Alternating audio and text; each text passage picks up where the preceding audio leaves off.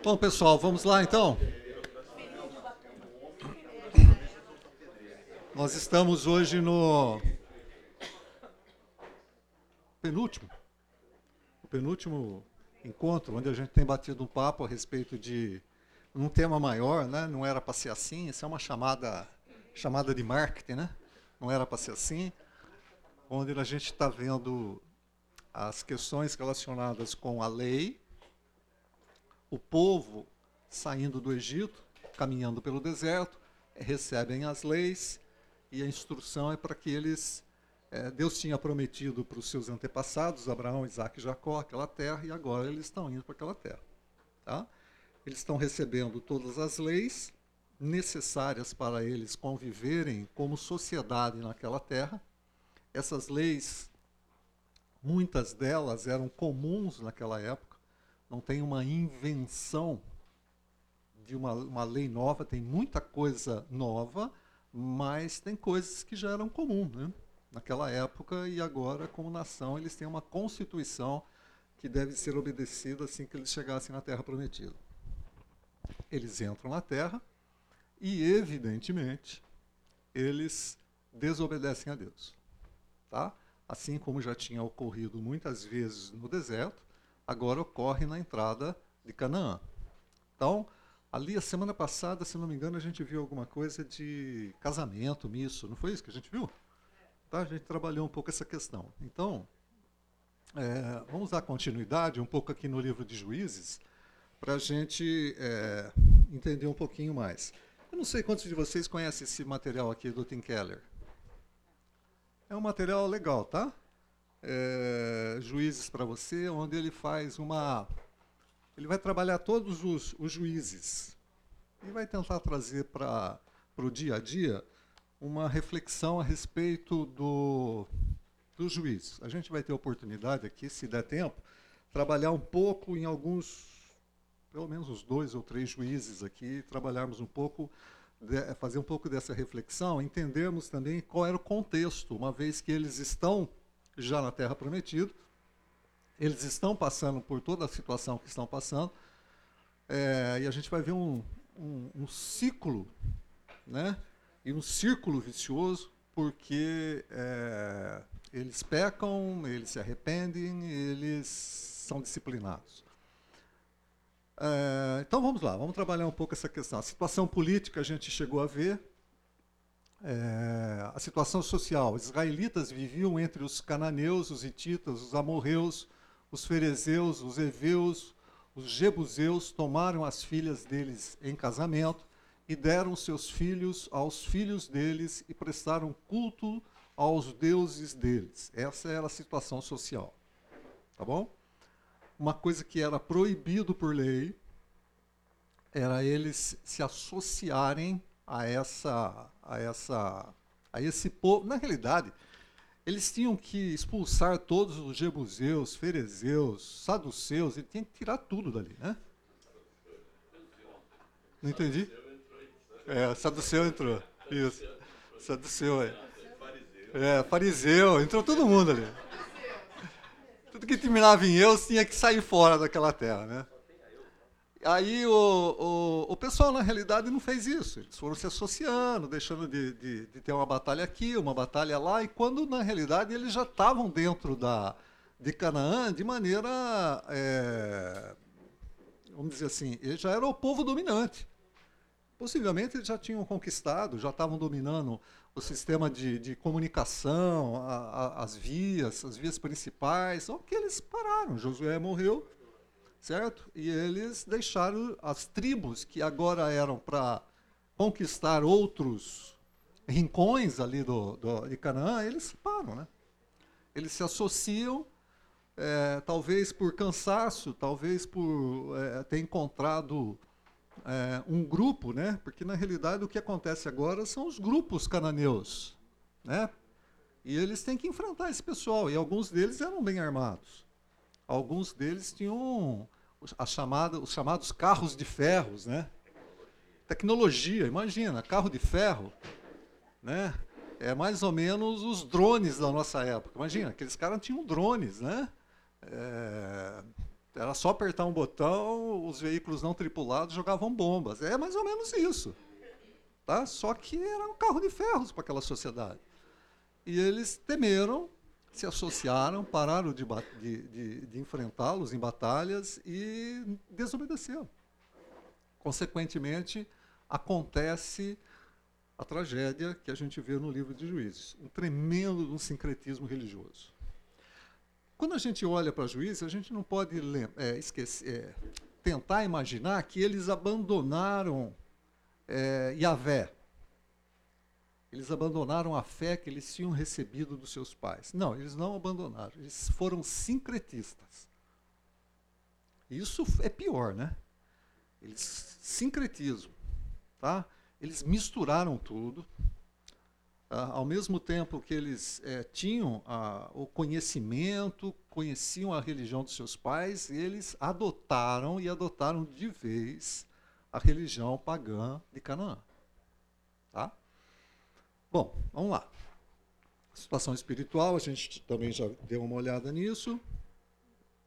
Ali no, em Juízes, capítulo 2, né, quando o anjo do Senhor vai de Gigal a Boquim.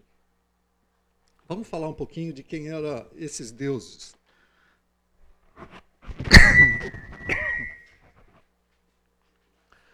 Ali a gente vai encontrar referência a eles com relação à lei também. Ao, ao, a Torá vai falar que eles não eram para seguir esses deuses. Quem eram? Moloque, ba basicamente, tá?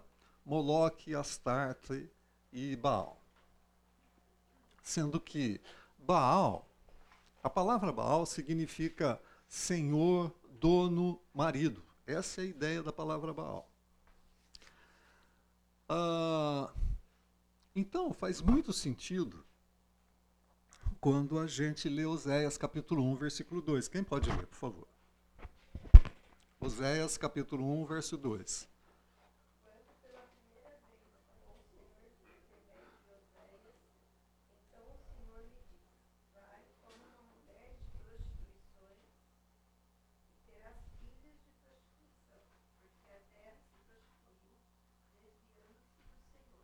Então, veja só qual é a ideia aqui principal.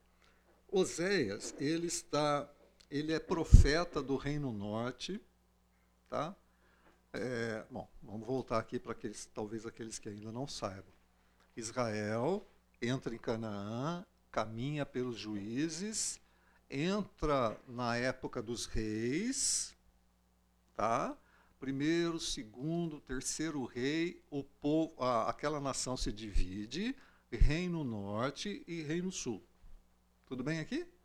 Tá? Para quem tinha esquecido ou não sabe. No Reino Norte, eles se apostam do Senhor imediatamente.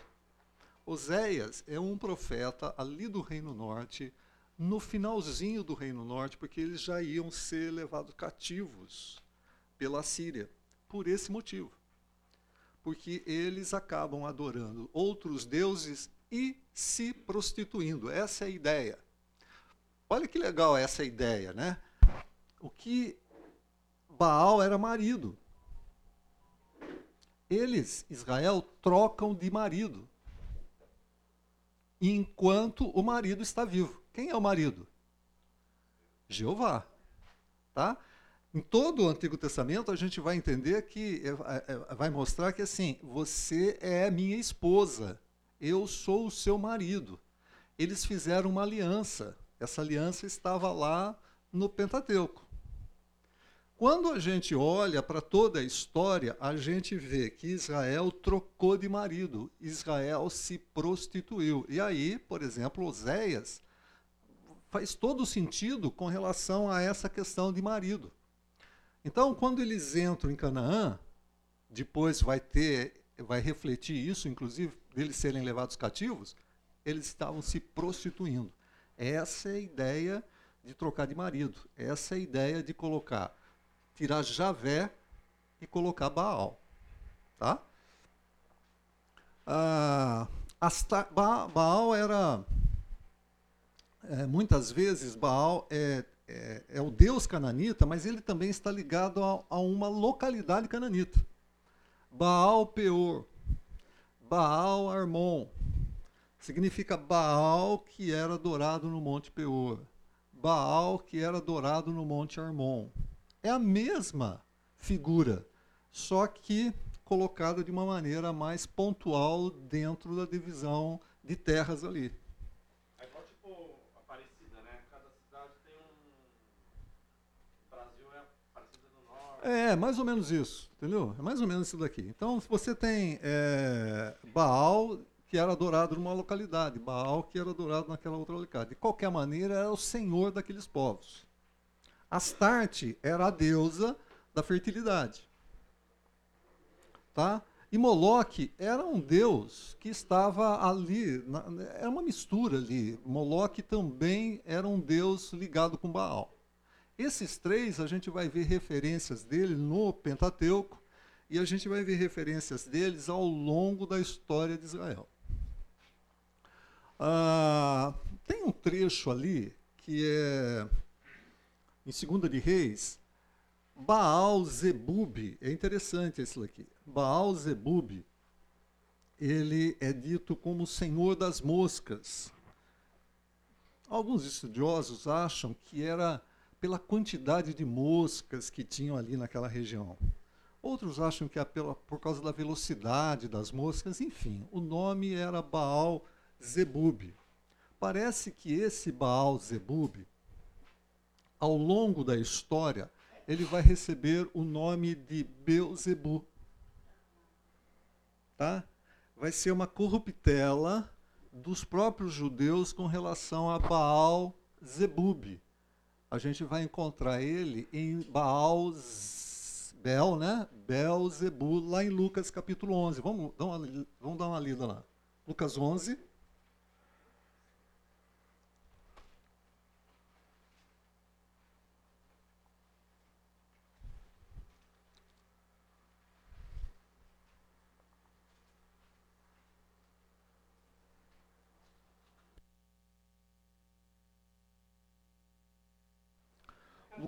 De 14 a 18.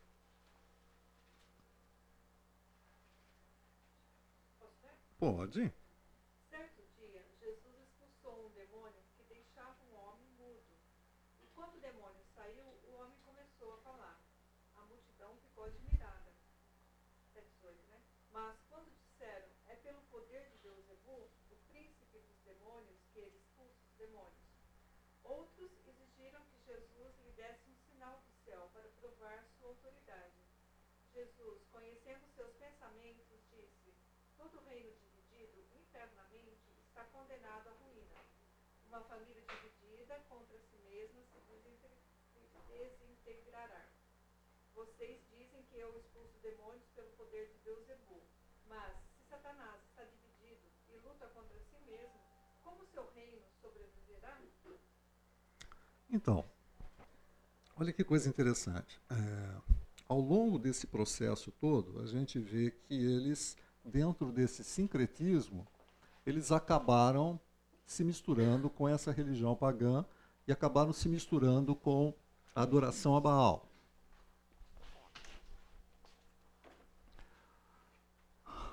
Parece que os judeus, depois deles terem sido levados cativos pela Babilônia, a Síria eles não retornam, mas com a Babilônia o Reino Sul retorna. Eles ficaram espertos com relação a essa questão de adoração a outros deuses. Tá? Tinha uma, uma a religiosidade judaica na época do Senhor Jesus, eles assim tinham lá todos os seus problemas, todos os seus equívocos, tá? Mas eles eram eh, zelosos, como diz Paulo, com relação à sua religião, para não adorarem outros deuses. Na época de Jesus a gente vai encontrar isso. E Paulo vai dizer isso claramente, por causa do zelo dele. Tanto é quando Jesus fala que é Deus, o que acontece com os judeus? Certo? Eles não querem saber. Que negócio é esse de dizer que você é Deus? Não tem outro Deus. Vejam a diferença da época de Jesus com relação ao que a gente encontra no livro de Juízes e o que a gente encontra ali no livro de Deuteronômio, Números, a gente vai ver essa, essa diferença. Quando Jesus está sendo confrontado com esse pessoal, ele não. E o pessoal diz assim: você está fazendo isso pelo poder de Satanás. Eles estão dizendo que Belzebu ou Baal-Zebub era ligado a Satanás. Jesus não contradiz eles nesse sentido. Ele não fala assim: escuta, vem cá. Baal é uma divindade assim, assim, assim, assim, assado. Satanás é assim, assim. Ele não, ele não entra nesse mérito. O mérito que ele vai entrar é da casa dividida. Não é isso que o texto fala? Ele vai entrar na casa dividida. Ele vai dizer: olha, se Satanás está né, tá dividido, então não vai prevalecer. Quem comigo ajunta, ou está ajuntando ou está espalhando. Tá? É isso que é a proposta do texto. Sim, a, a, a adoração a outros deuses tem uma ligação estreita com demônios. Paulo vai dizer isso lá em 1 Coríntios capítulo 10, dos versos 19 e 20. Portanto, que eu estou querendo dizer, será que o sacrifício oferecido a, a um ídolo é alguma coisa? Ou o ídolo é alguma coisa? Ele está dizendo do ídolo, da, da, daquela figura, daquela imagem, isso é alguma coisa? Será que existe algum problema nele? Não. Quero dizer que os que os quero dizer que o que os pagãos sacrificam é oferecido aos demônios e não a Deus. E não quero que vocês tenham comunhão com demônios. Tem todo o contexto de 1 Coríntios capítulo 10 aqui, tá? A gente não vai trabalhar nessa questão. Mas tem um pano de fundo demoníaco nessa questão da adoração a. Tá? O camarada que está fazendo adoração a ídolo, não necessariamente ele está imaginando que ele está fazendo para um demônio. Tá ok? Ele não está falando assim, estou sacrificando para um demônio, mas que tem uma. Uma. Como é que eu vou dizer aqui? um sistema demoníaco por detrás, não tenha dúvida. Tem um sistema demoníaco ali por detrás. Tá? Tem a, a perversão do ser humano, a sua natureza pecaminosa, a sua inclinação de tirar Deus do lugar dele e adorar outros deuses, mas também tem um sistema demoníaco, tá? Perverso que provoca, promove no ser humano que ele troca de Deus, que ele troque de Deus. Tá? Mas não que o ídolo tenha algum poder. Assim como, por exemplo, é, uma oferenda. A oferenda em si tem poder? A oferenda. Eu, tinha, eu, eu vi um caso muito interessante. Eu estava acompanhando um, um pessoal é, fazendo um trabalho de engenharia e numa rua, né? E o pessoal encontrou uma oferenda.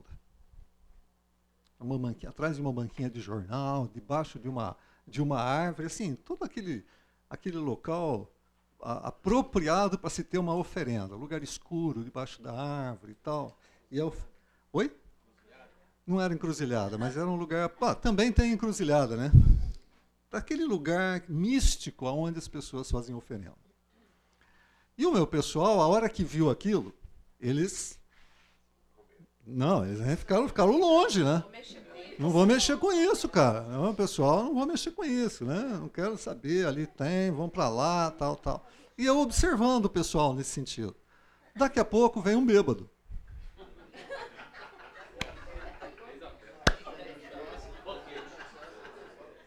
A primeira coisa que o bêbado fez foi abrir a cachaça. Certo? Abriu a cachaça, bebeu e foi embora. É uma oferenda. É uma oferenda. É, percebam o quanto tem de religiosidade, religiosidade, o quanto tem de superstição nessas coisas as pessoas, alguns olharam para aquela oferenda e falaram assim: oh, não quero mexer com isso daqui, aqui tem alguma coisa. O bêbado passou, pegou, tomou e foi embora. Não, sim. É, é interessante essa questão, tá? É assim, tem um sistema demoníaco por detrás dessa adoração, dessa oferenda. Inclusive, a gente vai ver um pouco de oferenda aqui nesse tipo de religiosidade que os juízes vão encontrar ali em Canaã. Mas tem alguma coisa que, gente, é, é, é pura pinga. É vinho. É da, de, da pior qualidade, mas é, é vinho, pinga. É, É galinha. É, a, a, o comentário, né? Porque a oferenda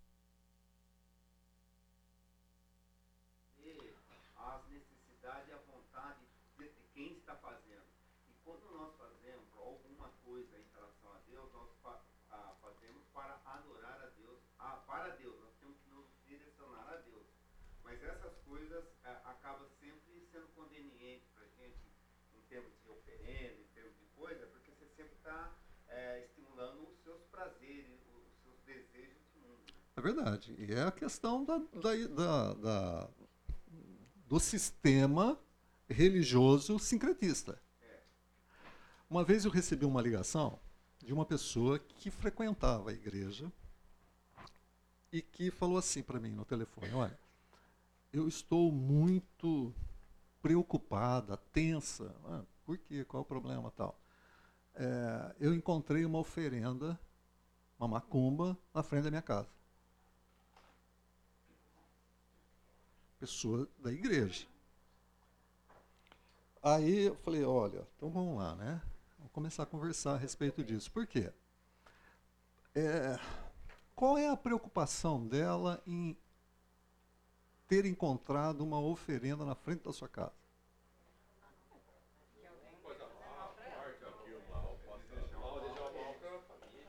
E como é que a gente trata desse assunto? Com alguém que é de igreja. Então vamos, vamos trabalhar qual é a primeira qual é a primeira qual é a primeira conversa que a gente tem que ter essa pessoa? Em quem que ela confia? Você crê em Deus?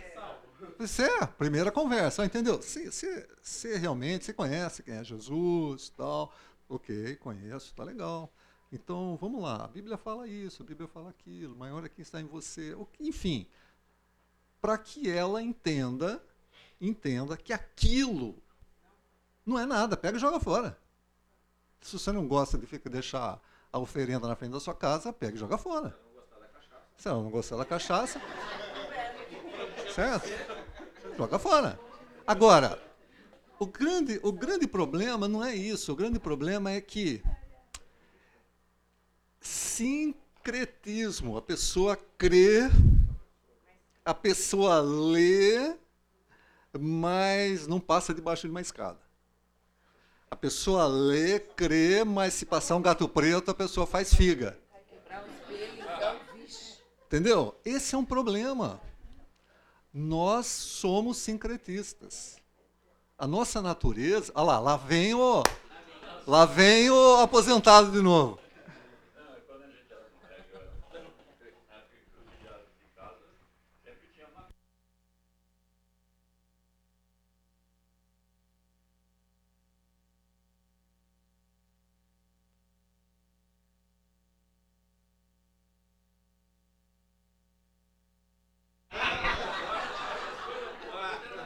É, mas é assim. É assim. O ser humano, é assim, a gente vai criando, a gente vai criando o próprio misticismo, né? Se eu fizer figa, não tem problema. Para quem não crê no Senhor Jesus, nós não podemos negar que há poder no diabo. Há poder. Sim. E a pessoa que está aberta para qualquer coisa, eu, eu aconselho ela não mexer. Porque ela, ela, não, tá, ela não está no Senhor.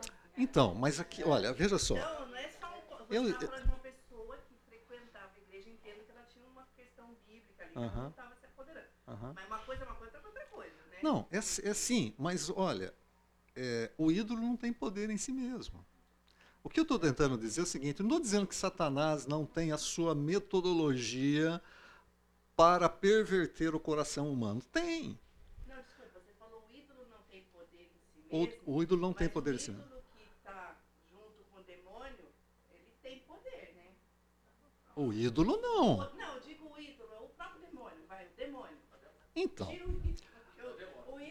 é então bom, então vamos lá, vamos lá. Eu sei. Então vamos lá. Olha, eu estou fazendo uma oferenda. Então vamos lá. Vamos pegar aqui um, um exemplo típico, tá bom?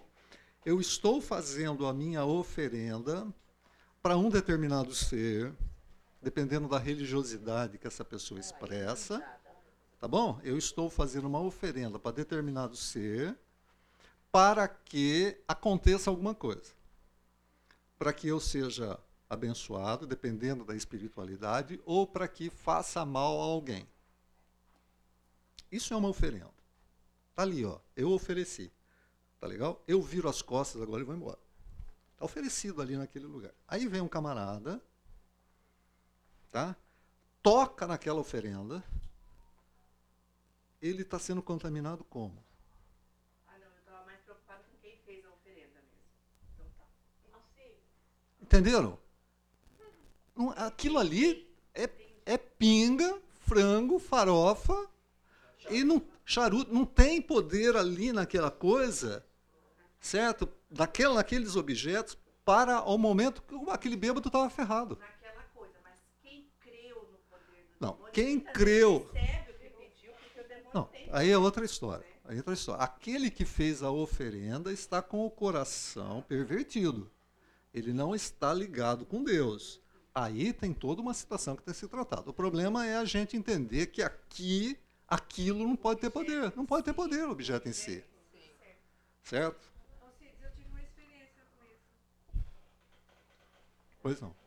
Eu morei em Botucatu, meu pai era rodoviário e a gente morava assim, tipo, umas 6 quilômetros da, da estação de trem, eu tinha que caminhar até a escola e voltar. Num dia, voltando lá, lá uma menina de 11 anos, quinta série, que eu tava fazendo, não tinha onde eu morava, né? E de repente eu tropeço assim, uma galinha, aquela galinha começa a gritar, tinha umas velas vermelhas, tinha a pinga, tinha toda aquela coisa, né? Eu cheguei assim para- lá em casa, mãe do céu, alguém fez alguma coisa contra mim, porque, né? Eu falei, imagina, não tem nada a ver contra você. Foi tão bom essa palavra que você falou, minha mãe, ela falou, Rose, Deus, Deus tá com você, Uhum. o Senhor, os dele ninguém toca. Uhum. Ela falou aqueles versículos, tanta coisa, e aquilo, ó, dormir tranquila e tal, passou Pois é. Então, essa é importância de você saber com quem você está. É, um- é importante a gente entender, né? Porque é, as escrituras falam claramente que nós somos filhos, que nós temos o Espírito Santo e qualquer ação maligna, maligna, é menor do que o poder que está no Espírito Santo que está em mim. Tá legal? A gente precisa ter esse entendimento. Eu só queria ler Deuteronômio 7, 25, que fala assim: As imagens de escultura de seus deuses queimarás a fogo. A prata e o ouro que estão sobre elas não cobiçarás, nem os tomarás para ti, para que não te enlaces nele, pois abominação é ao Senhor teu Uhum. Deus. É isso aí. Quer dizer, então não é pra gente. Ah, isso não é nada eu posso pegar, usar. ah, O, o problema, ali- o problema ali é que o coração do povo estava corrompido por aquela. é, por aquele metal precioso, porque Deus sabia que aquele metal precioso ia ser levado à adoração de outros deuses. De novo. É, não deseja isso, entendeu? Você está desejando, e sabe o que você está desejando? O ouro que é dedicado aos, aos ídolos. Não faz isso. Por quê? Porque o seu coração vai. Sabe onde o, o- Como é que é o versículo? O seu tesouro está onde está o teu coração? Você vai entrar por essa fria aí. É, é, então, em tese, então, é o seguinte, é, aquilo que o seu coração vai alimentar. Né? Se você busca a Deus, uma coisa, agora, a, a- pode realmente desencadear, igual ela colocou, quando a pessoa alimenta alguma outra coisa. Fala assim, nossa, alguém quer me fazer mal, ah, eu penso que é a vizinha, aí vai lá, briga, faz, ela fala todo mundo. Quer dizer, ela pode alimentar um, um mal. Sim, mas aí. É ok, Mas mas. não o ídolo em si. Não, né? aí a gente precisa, a gente precisa trabalhar no coração, né? Trabalhar o coração. A gente precisa trabalhar no coração, no entendimento, nas escrituras e tal. E ali tinha a cobiça pela prata, pelo ouro, porque iam, ia levar a adoração de novo. Ah, porque a pessoa fala assim: Isso daqui veio do Deus X. É, vai. me ajudar. Isso Essa daí. É. Esse é um problema, gente. Quando a gente fala em secretismo religioso, Vai botar não sei na onde, que vai te dar sorte, dar um amor, não sei do que. Fale. Mesmo porque a questão de Baal, né, a relação deles com a chuva, num lugar tão deserto, Aqueles olhos de eles proteção. ofereciam algo Grego. para ter a chuva, e aí vem Deus, então instaura, olha, você, no sétimo ano a terra vai ter que descansar e eles vão ter que confiar completamente em quem? Aham. Em Deus. Uhum. Então, para saber onde que o coração realmente estava. É, exato. É, dentro da lei, você está dizendo um princípio legal, né? Vocês vão, cultu- vão cultivar a terra. No sexto ano, eu vou dar providências necessárias para vocês, para vocês ficarem descansando no sétimo. O sétimo e depois o tempo ali ainda de começar a próxima Sim, eu, eu vou cuidar disso. Eu quero que descanse a terra. É o cuidado de Deus com a natureza. É, conf- confia, confia. Esse- o sistema religioso, o sistema religioso da, da idolatria, ele é muito complicado, porque é, tem a psique humana aqui na história, né?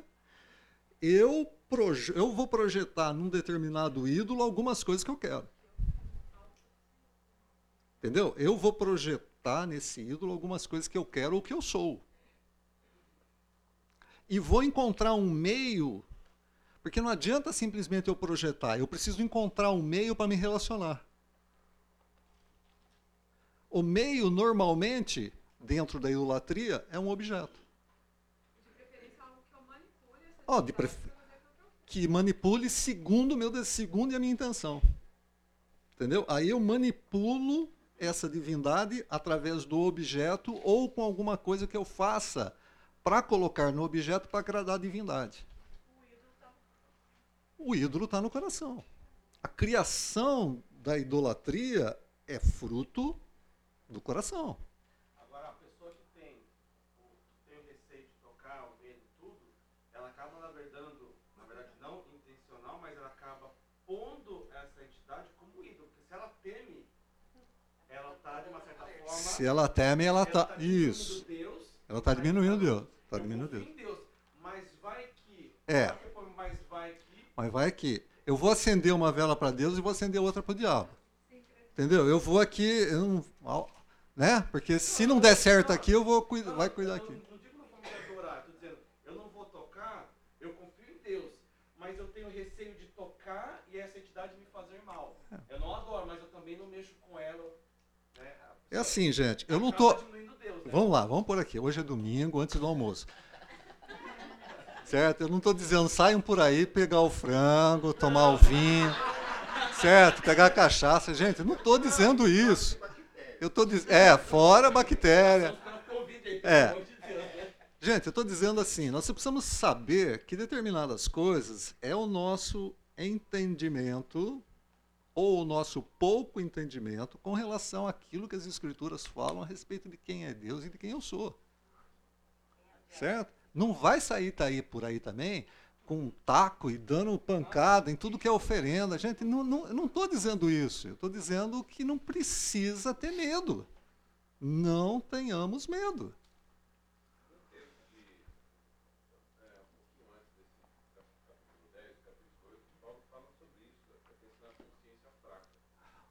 Isso. Então essa consciência fraca tem, tem a ver com algumas coisas. Número um, ainda apego à cultura e os elementos da cultura que nós carregamos Uhum. antes da nossa conversão a Cristo. Uhum. E segunda é a falta da substituição de valores culturais que tem a ver com idolatria pela palavra de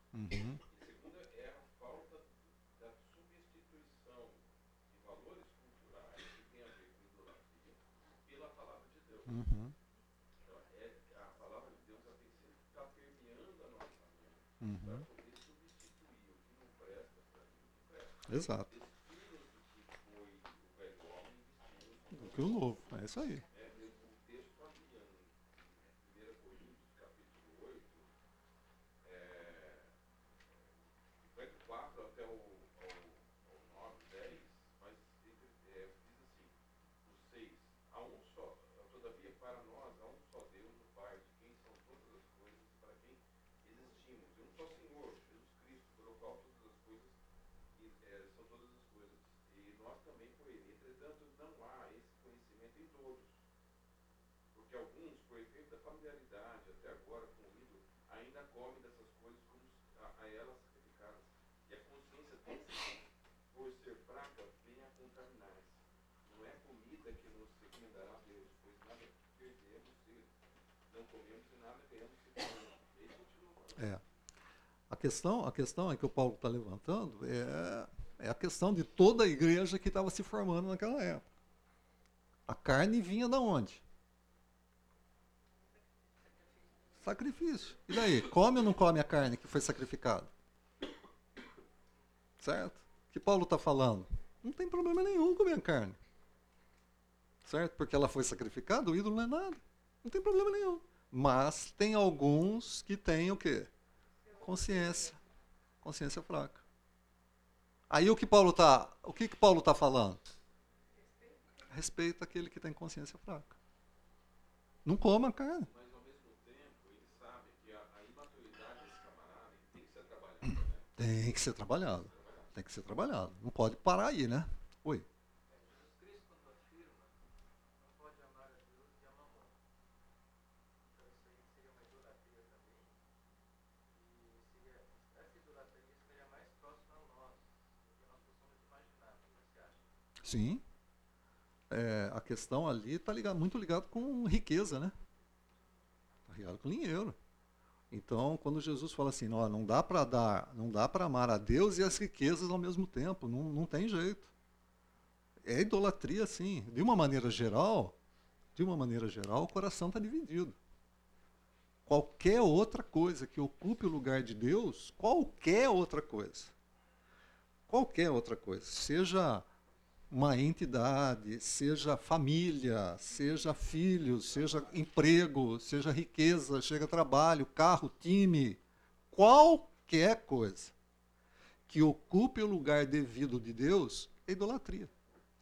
E vai acabar no ego, que é a egolatria também. Colocou bem. Tudo bem, gente? Podemos seguir? Nem sei onde eu estava. Ah! Do frango, domingo de manhã. né? Não esquece, não esquece de eu falar do frango para vocês, hein? Ah, forma de culto. Essa, essa questão de forma de culto, ela estava dentro é, da questão das orgias sexuais. Astarte era a deusa da fertilidade, Baal era o deus da chuva. Em alguns momentos, alguns autores acham que é, a, a, a, ideia é a seguinte: ele morre num determinado momento, que é o mom momento da seca, porque Baal está morto, porque não vem chuva. Então Baal está morto e ele vai ressurgir num outro momento que é onde vem a chuva. Então Baal revive. Essa adoração então tem tudo a ver com o sistema de, de, vida deles, né? Eles precisavam alimentação. A colheita tinha que ser boa. Tá? A colheita tinha que ser boa e a questão do sexo é, é o ser humano, gente. Tá certo? A questão do sexo é o ser humano. Então, ah, sempre existia alguma coisa ligada com Baal e Astarte. Tá? Nesse relacionamento sexual entre Baal e Astarte, era que vinham as providências e os benefícios da cultura. Então, como é que eram os cultos a essas, esses deuses? Né? Eles eram regados com prostitutos cultuais, uma prostituição cultural, orgias, todo mundo com todo mundo ao mesmo tempo. Era essa a ideia, dentro dessa promiscuidade sexual que existia ali em Canaã. Alguns autores, eu não achei referência, mas eu, eu achei, eu vi uma pregação rabínica mostrando que para é, falando, dando, dando é, é, assim, informações, eu não, não vi onde está essa informação, mas que para você entrar no templo, para você entrar, não, tinha bem o templo, mas nesse local de adoração, você tinha que entrar com as partes de baixo nuas homens e mulheres. Tá? Então, era, era, era um pouco complicado essa questão aqui. Vamos tomar uma aguinha?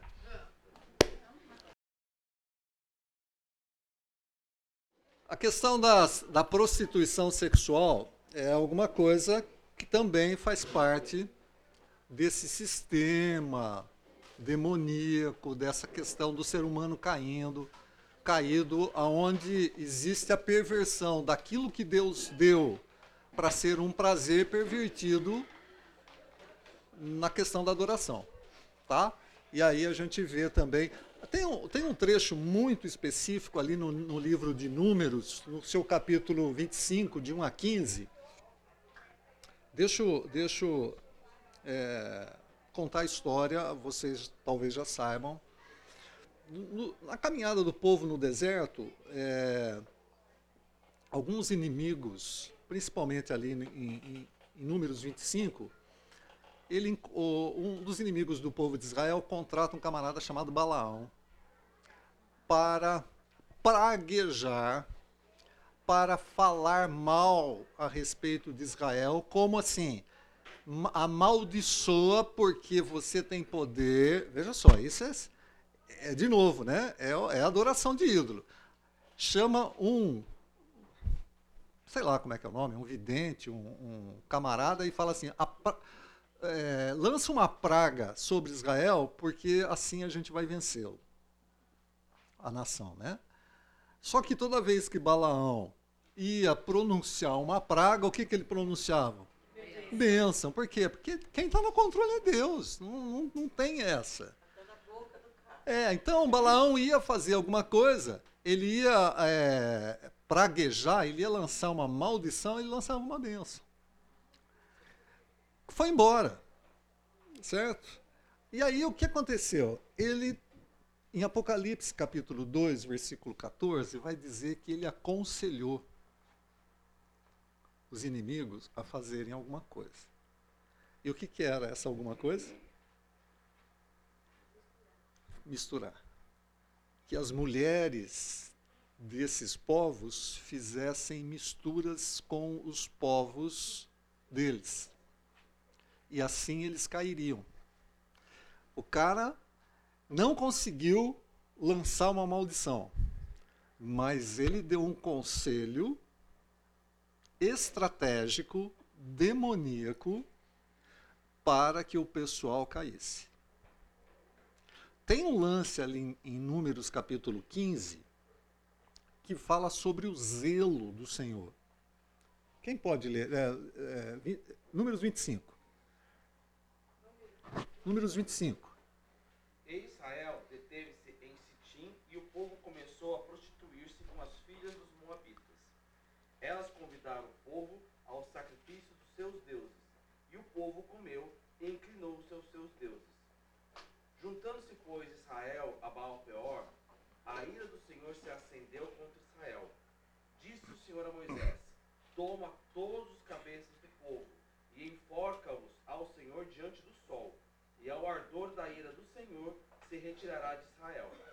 Então Moisés disse aos juízes de Israel: Cada um mate os seus homens que se ajuntaram a Baal Peor. E eis que veio um homem dos filhos de Israel, trouxe a seus irmãos uma midianita à, vis- à vista de Moisés e à vista de toda a congregação dos filhos de Israel, chorando eles diante da tenda da congregação.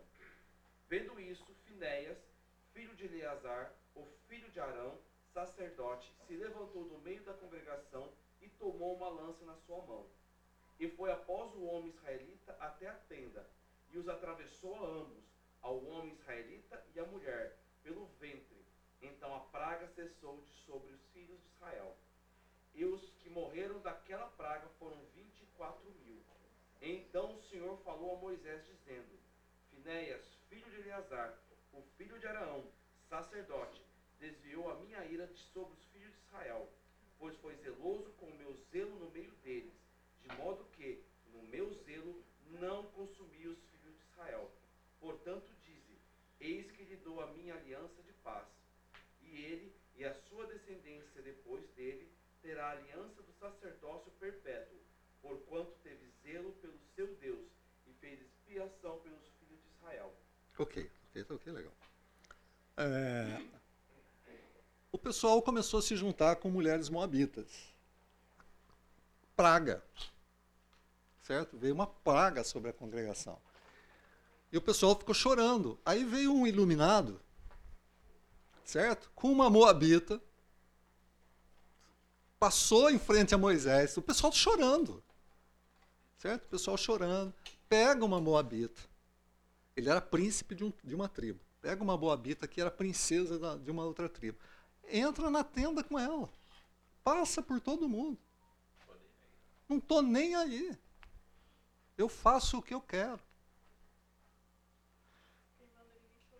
Quem manda em mim sou eu. Levanta-se Finéias, crava a lança nos dois ao mesmo tempo. Significa que os dois estavam deitados. Possivelmente tendo relações sexuais. Crava ao mesmo tempo. Então, a praga passa, mas leva 24 mil pessoas do povo. Né? É um negócio absurdo. Isso, gente, o pessoal nem se lixou. Quando entraram em, em Canaã, e Moisés, quando ele está dizendo, no, no, em Deuteronômio, ele fala assim: lembrem-se do que aconteceu em Baal Peor, o monte aonde Baal era adorado. É o mesmo Baal que vocês vão encontrar ali em Canaã. Lembre-se, 24 mil pessoas morreram ali. Mas, vamos ver um pouquinho o que acontecia com no culto a Baal. Veja esse historiador Diódoro Sículo, tá? Ele é do quarto século antes de Cristo. Ele diz assim: Nos tempos antigos, eles estavam acostumados a sacrificar a esse seu deus Baal, na região de Amon, seus filhos mais nobres. Mas, mais recentemente, secretamente, comprando e cuidando de crianças, os enviavam para o sacrifício. Eles selecionavam cerca de 200 crianças mais nobres e as sacrificavam publicamente. E os outros que estavam sob suspeita sacrificavam os mesmo a si mesmos voluntariamente em número não menor do que 300 havia na cidade deles uma imagem de bronze de Baal Amon, com sua mão estendida, com as palmas para cima e inclinadas para o chão, de modo que cada uma das crianças, quando colocada nelas, rolava e caía em uma espécie de fosso preenchido pelo fogo. Em algumas, em algumas é, esculturas ou pinturas, a gente vai encontrar esse tipo de do que os, os, camaradas diziam quatro séculos antes de Cristo. Então eles já tinham história desse negócio aí. É uma estátua de bronze com braços, embaixo eles tinham a possibilidade de acender uma fogueira. Essa essa estátua de bronze aquecia, aquecia, aquecia. E quando estava no ponto, eles colocavam uma criança no braço dessa estátua. É óbvio que aquilo estava muito quente, é óbvio que a criança se queimava, a criança se mexia e a criança caía dentro do fogo. É difícil, né? Ah, pô, mas será que é isso? Veja lá em Deuteronômio 18, 10, 10 a 14. Deuteronômio 18, de 10 a 14.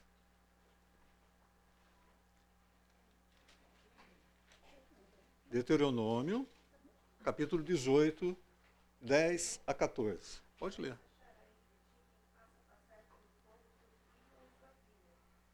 Peraí, peraí, peraí. O, o versículo 18 fala. É, desculpa, desculpa, desculpa. Versículo 10 diz.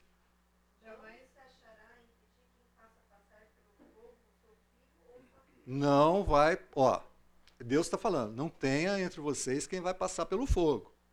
Tá? A gente não, não, não, não tem a descrição de como é que essa criança passa pelo fogo, como é que seu filho vai passar pelo fogo. A gente vê ao longo da história inscrições, figuras, imagens, e os historiadores acham que essa era a forma de adorar a Baal, fazendo com que o seu filho passasse pelo fogo. E dentro de Deuteronômio, Moisés fala assim: não pode ter entre vocês esse tipo de coisa. Hein? Agora, não é que não pode só ter entre vocês esse tipo de coisa. Por favor, continua o versículo 11.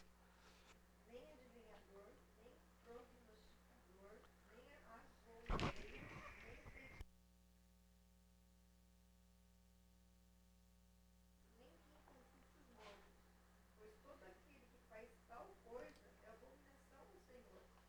E por essas ab- abominações o Senhor teu Deus os lança de- diante de ti. Gente, fazia parte, além da proibição do culto a Baal, de passar as crianças pelo fogo, ou de Astarte, ou de Moloque, essa questão de consulta aos mortos. Israel não se prostituiu tão somente pela adoração a Baal, mas se prostituiu também com essa espiritualidade que promovia consulta aos mortos. Isso a gente pode encontrar lá em 1 Samuel, no versículos, capítulo 28, versículo 7. Tá? Quando Saul ele tinha tirado de toda a terra, estamos falando ali de Israel, ele tinha, de uma certa maneira, eles tinham exterminado, a, entre aspas, né, aquelas pessoas que estavam ligadas a esse tipo de espiritualidade. Ou seja, consultar os mortos para saber alguma coisa e também prever futuro. Tá? Para receber de Deus alguma revelação. Esse trecho, esse capítulo 28 é um capítulo complicado. A gente não vai entrar no mérito da questão agora aqui, tá? Mas ele, quando Deus não conversa mais com ele, ele vai conversar com alguém, com uma mulher que consulta os mortos. Quando ela percebe que é Saul, ela fica com medo. Por quê? Porque Saul tinha tirado toda essa religiosidade, mas existia. Se existia naquela época, é muito que provável que isso veio ao longo do tempo. Isso veio ao longo do tempo. E se você ler 1 de Crônicas, capítulo 10, versículo 13, que é um texto que muitas vezes a gente acaba esquecendo, por favor, 1 de Crônicas, capítulo 10, verso 13. Quando a gente olha para o reinado de Saul. Saul morreu dessa forma porque foi infiel ao Senhor, não foi obediente à palavra do Senhor e chegou a consultar uma médium, médium em busca de orientação.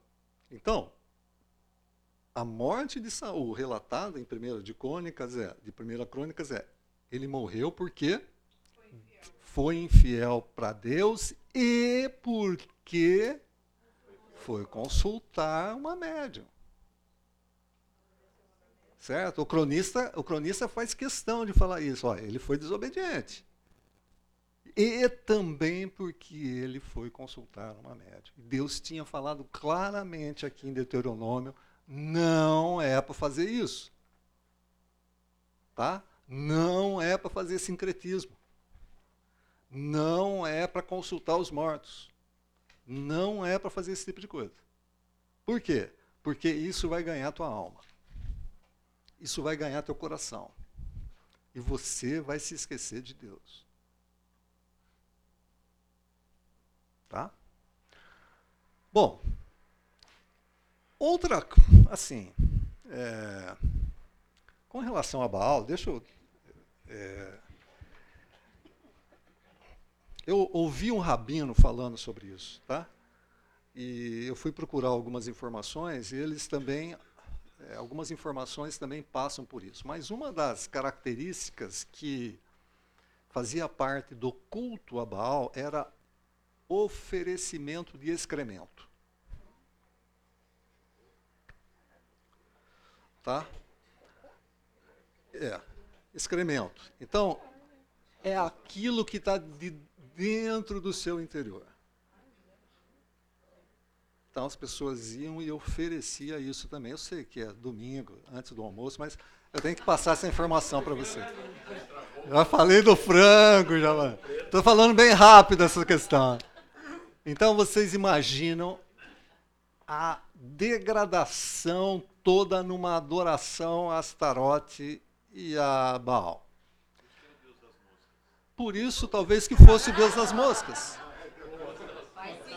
Faz sentido. Faz sentido. Agora, Isso é a degradação. Aquilo que Deus estava oferecendo para um povo, para ter a sua terra e uma constituição que era boa, porque é o que o Salmo 19 fala, a lei do Senhor é boa, é perfeita, restaura a alma. Eles caíram para esse tipo de situação. Tá? Lembrando sempre que o, o pau que bate em Chico, bate em Francisco. Então, nós temos que estar atentos para ver aonde é que na nossa vida cristã pode, pode ter algum tipo de sincretismo.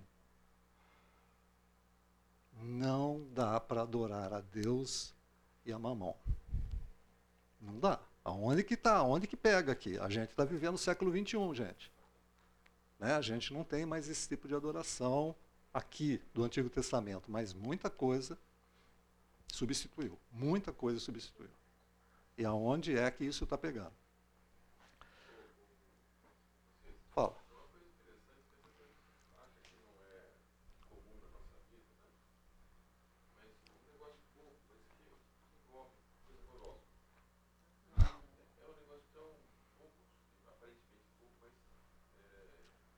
influencia na vida de muita gente. A gente acha que às vezes dá risada, que sim, mas é, tá, de certa forma a gente incorpora algum, alguns valores que estão dentro da nossa cultura.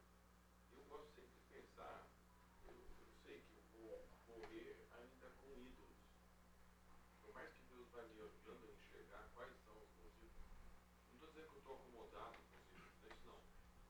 Mas a gente não pode deixar de pensar no, no seguinte sentido. Né? Isso me incomoda bastante.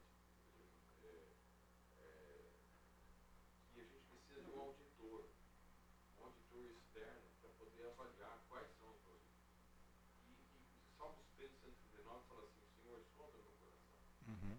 Vê se há em mim algum caminho mau e me guia pelo caminho eterno. Uhum.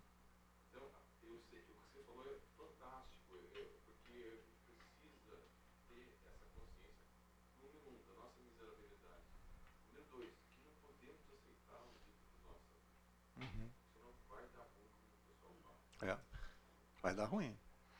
É, eu vou um pouco mais, Paulo, é, andar um pouco mais na sua proposta dessa coisa de auditor.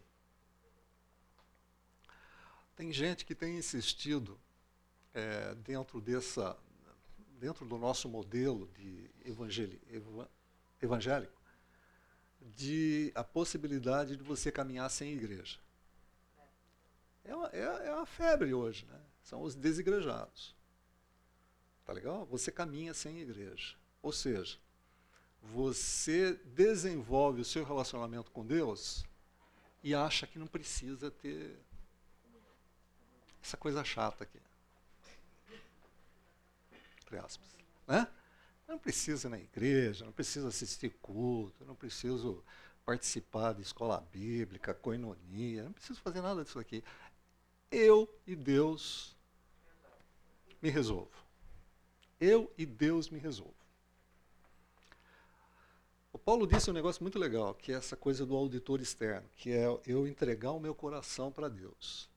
Deixar que Deus me sonhe. Mas, gente, tem igreja. Tem irmãos.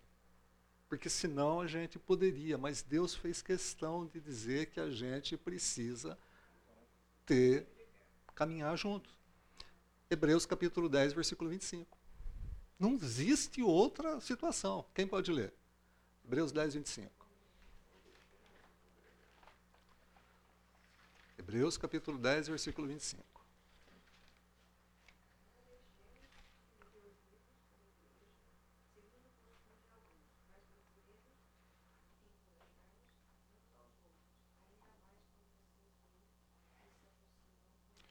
Aproxima-se o dia. Ou vocês têm dúvida disso? A igreja precisa estar reunida para encorajamento. Por quê? Porque, gente, a tendência nossa para a idolatria é algo muito grande.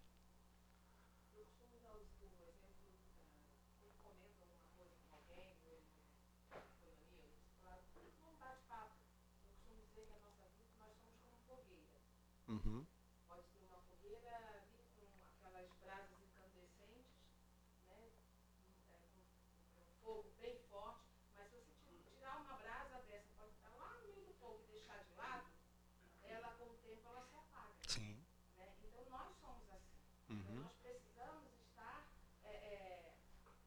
fogueira. Então, nós, a igreja é uma é, fogueira onde a gente se alimenta, né?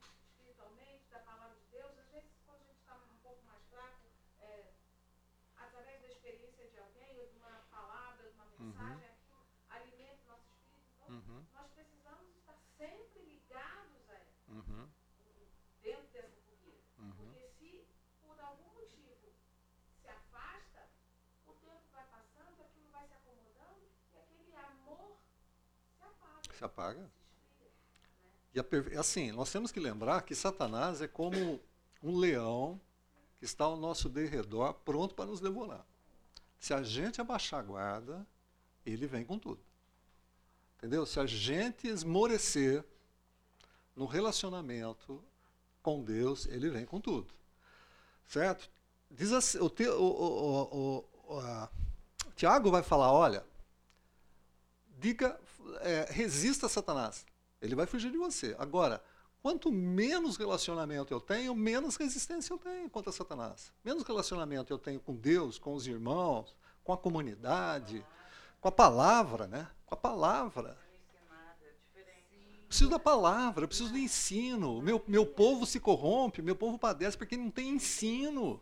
Não, não tem quem ensine esse povo. linha da auditoria externa, que é privilégio da igreja fazer no coração do outro, nós temos nos isentado um pouco da questão da repreensão, da exortação, porque o encorajamento é muito mais bacana e mais gostoso, e Sim. a comunhão de vamos comer junto é muito mais gostoso. Uhum. Quando chega a hora que você vê um irmão que, cara, não vai para esse caminho que você vai dar ruim, é muito difícil para a gente ir exortar ou repreender. Uhum. E não é gostoso para quem está fazendo isso.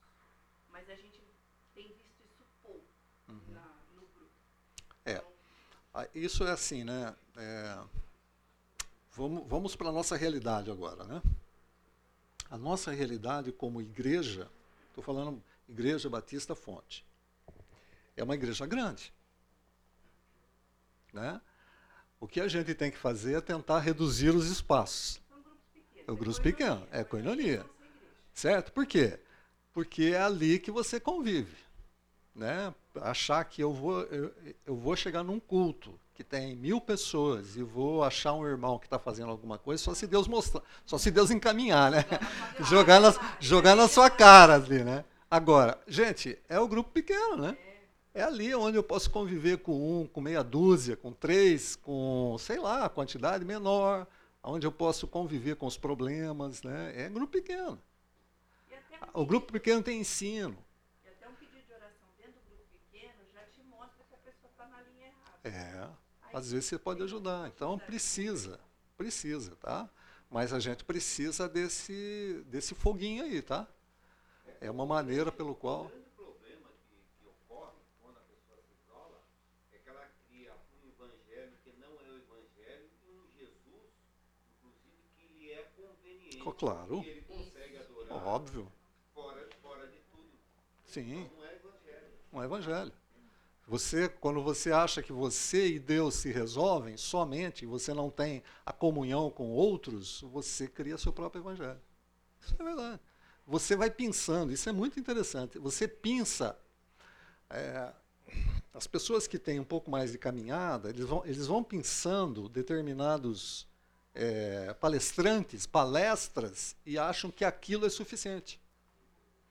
Eu não estou dizendo que não tem edificação. Tem até, às vezes, até uma palavra. Não, não faça como você está fazendo. Até tem. Mas às vezes a pessoa está, sabe, ela se acomodou no sistema e ela não quer fugir desse sistema. Pandemia. afastou a gente das igrejas, e eu confesso que para eu voltar, assim, quando eu fui liberado, aí eu já não estava na máscara, já dava desculpa para não pôr na máscara, eu ia na igreja. Foi uma luta tão grande que eu estava acomodada no meu sofá, assistindo as mensagens, de pijama, almoçando, ou tomando café. E eu lembro até hoje, não lembro que dia que foi, quando a gente voltou, estava liberado com máscara mesmo. Eu lembro da alegria que eu sentia. Eu me emocionei até hoje. Eu chorava sem parar. No culto, de alegria de estar de novo. Mas foi uma luta que eu não queria voltar. não. É. Eu estava muito bem acomodada. Foram dois anos, mais Aqui o pessoal bateu palma, subiu, tal, foi, foi uma farra, mas é alegria. É.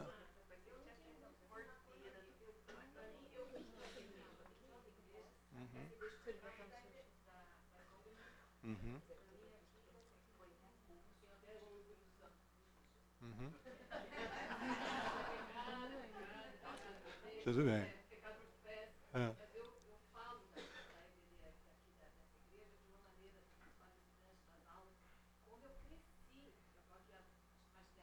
Uhum. É, Não, mas.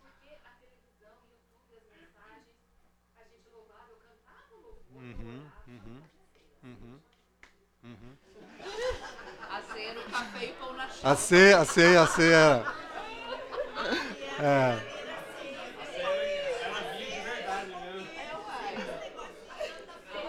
Isso, isso é verdade. É verdade, mas. É. Eu sei. É. É verdade. É verdade. Fica, é, faz, parte, faz parte da nossa natureza. E tem coisa boa, tá? Tem coisa boa pra gente ouvir na internet. Tem coisa muito ruim, não, de- deleta, mas tem coisa boa. Então, eu, eu creio e é bíblico, né, que o ser humano não foi feito para viver sozinho. Né? Então, é, esse isolamento que teve na pandemia, eu particularmente, eu particularmente não tive isolamento. Nessa fase que o marido estava mais no hospital. Sim. Então, meu convívio em hospital, com médicos, com pessoas doentes, foram, até falei foi um livramento de Deus, porque eu, área de Covid fui várias vezes. Então, Deus me protegeu naquele momento. Uhum. Então, toda vez que a igreja abria, imenso ouvir. Uhum. interessa. Olha, a última coisa que eu pensava era o Covid. Uhum. Porque Deus tinha, tinha me agraciado tanto, com tanta coisa, que assistir o culto online, para mim, é, sozinha, entendeu? Às vezes não me motivava a assistir o culto, porque era apenas um estudo. Uhum. E a gente tem a necessidade de viver em grupo, de viver é, em união, né? A gente é o corpo de Cristo. O corpo.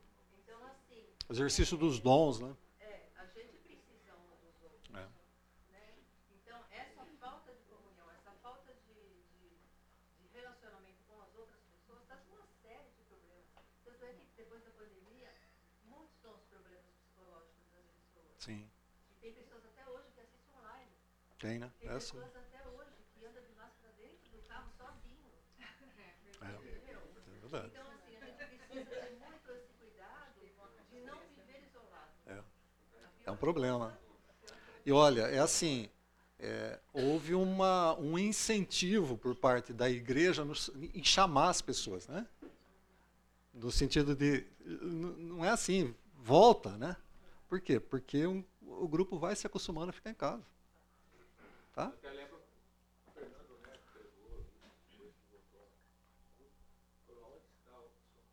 É isso aí. Massa. Uhum. Uhum.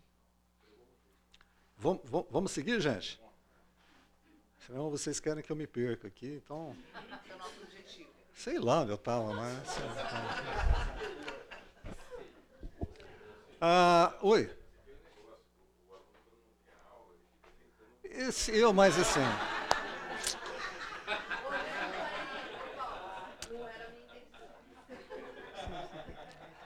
Tá. O, a, a questão também é a seguinte: o professor acabou cedendo, né? O professor acabou cedendo. Bom, vamos lá. 1 Samuel, 1 Samuel, capítulo 12, versículo 10. Ah, deixa eu mostrar uma coisinha antes para você. O ciclo de juízes, né? O ciclo de juízes passa pela idolatria, ele passa pela disciplina, depois ele passa pela súplica, livramento, paz e de novo a idolatria. É basicamente isso daqui, gente. Eu vou. 10 do 2? Eu vou. Eu vou. Eu- vou. Você conhece? Ah, legal. É, o ciclo de juiz é isso daqui, né? idolatria, disciplina, Deus disciplina por causa da idolatria. Uma vez disciplinado, eles recebem a opressão. Uma vez oprimido, eles suplicam. Uma vez que há súplica, Deus levanta um juiz para que haja livramento. Uma vez que haja, que houve o livramento, há tempo de paz com o juiz é, que, que, que levantou. O juiz vai morrer e o pessoal vai voltar à idolatria. Tá? Isso é assim, dentro do livro de Juízes, é isso que a gente vai encontrar. Tá? Mais ou menos 400 anos. Mais ou menos 400 anos. Eu, vou- eu vou ler aqueles textinhos aqui, talvez eu, eu deixe para a semana que vem, mas eu queria chamar a atenção de vocês uma coisa aqui. Ó. Vejam só no livro de Juízes.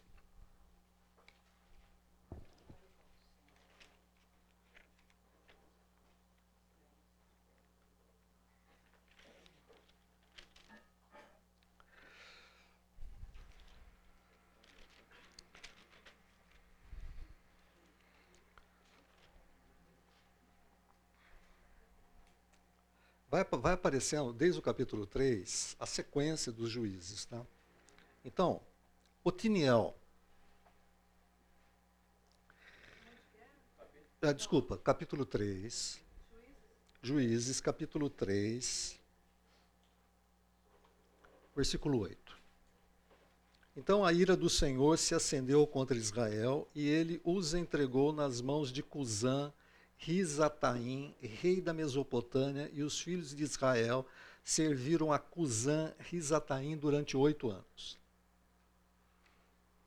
Vejam só, hein? Eles serviram durante oito anos. Clamaram o Senhor os filhos de Israel e o Senhor lhes suscitou um libertador. Eles ficaram oito anos. Vejam só, versículo 13. Outro juiz, Eude. E os filhos de Israel serviram a Eglon, rei dos Moabitas, 18 anos. Quando ele fala serviram por tanto tempo, é antes da súplica. Eles serviram oito anos e não suplicaram. Serviram 18 anos e não suplicaram. Vejam o capítulo 4, vai falar de Débora e Baraque. Capítulo, versículo 3.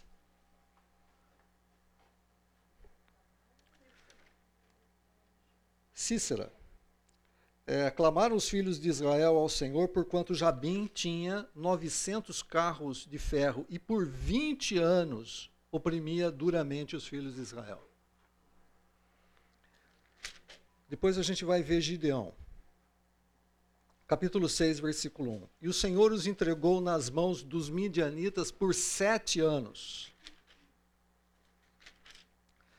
Depois a gente vai ver livramento através de Jefeté.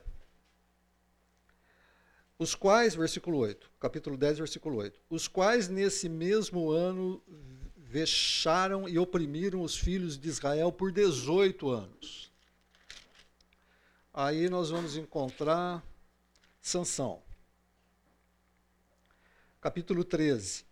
Tendo os filhos de Israel tornado a fazer o que era mal perante o Senhor, este os entregou nas mãos dos filisteus por 40 anos. O que eu quero chamar a atenção de vocês é o seguinte: eles caem na idolatria, se envolvem com o sincretismo. Tem uma disciplina. Deus vai entregar o pessoal nas mãos daqueles povos. E estava previsto isso já. Opressão. Eles têm que suplicar e Deus vai levantar o juiz. Os caras ficavam 8, 20 anos, 18 anos, 40 anos oprimidos sem levantar a voz para Deus. Achei que você um clamor coletivo para entender que era um. O texto não fala. O texto só fala que clamaram ao Senhor. eu queria saber, eu, fico, eu fiquei imaginando, isso me chamou muita atenção, porque assim, quanto tempo você deixa, é, demora para clamar a Deus diante de uma situação complicada que você tem? Porque não tá bom, né, gente? Essa opressão que esses outros povos faziam, sabe o que era, basicamente? Agricultura. Eles oprimiam. De que maneira que vai, você vai oprimir aqueles outros povos? Como é que você oprime um outro povo? Pensa, pensem aqui. Como é que naquela época o, o inimigo oprimia o povo de Israel? Pagar tributos. que mais? Trabalhar para eles. Quando eles trabalhavam, no caso de Gideão, você vai ver isso, quando eles trabalhavam e iam colher, colher eles pegavam, roubavam. Então, gente, é assim, o primeiro ano aconteceu isso, o cara não, não clamou. Segundo, não clamou. Terceiro, não clamou. Quarto, não clamou. Vinte, não clamou. Cara, onde é que está o coração? Está vendo o que está acontecendo, desgraceira? Está vendo que a coisa está difícil? Onde é que está o clamor? A gente não faz isso também quando fala assim, ah, eu já fiz tudo, agora entreguei para Deus. Ué, só agora? Só agora? E ainda segura a pontinha ainda, né? Que fazendo vai que. Só agora. É isso, sabe? É, é esse negócio que é difícil da gente entender. Por que é que a gente não, não vira a chave rapidinho? Quem falou? Sabe, esse pessoal. é, e assim, eles. é, além da demora e além de faltar o clamor para Deus, eles continuavam adorando os ídolos, achando que os ídolos iam resolver o problema deles. Chega um determinado momento da história, eles falam assim: para, que isso que a gente está fazendo? Vamos voltar para Deus. Mas passou 18 anos. Passou uma geração, 40 anos com Sansão, passou uma geração. É claro que é claro que tenha, tava na- tem, tem a mão de Deus disciplinando. Tá? Tem a mão de Deus disciplinando aqui a questão. Para uma coisa na história, né? Não é o povo que realmente se volta para reconhecer que está fazendo. Deus coloca alguém que vai puxar o barco. Então, aí mesmo assim, Deus está agindo na história toda. É Deus o controle de todas as coisas, é Deus que promove esse arrependimento, é Deus, só que eles não entendem, né? O povo por si só não é capaz. A gente, é, é para comentar, a gente por si só não é capaz de fazer isso. Uhum. A gente entra na rotina do dia a dia, nós resolvemos as coisas, nós fazemos as coisas, quem sou eu? E onde está Deus? Onde está a nossa confiança em Deus? Uhum. É, é a mesma coisa do- dos, dos, dos perendas. As pessoas buscam resolver as coisas sozinhas. Porque quando você faz uma perenda, você está fazendo isso também. Está tentando de alguma forma achar uma solução para o seu problema. Uhum. Então, é, é muito, é muito interessante isso, né? Como que a gente é muito. A gente é tendencioso a não confiar em Deus. Uhum. Deus tem que se mostrar toda vez presente, Uhum. colocando no nosso lugar. É isso aí. É isso aí. É, Bom, gente, terminou. Semana que vem a gente volta a falar.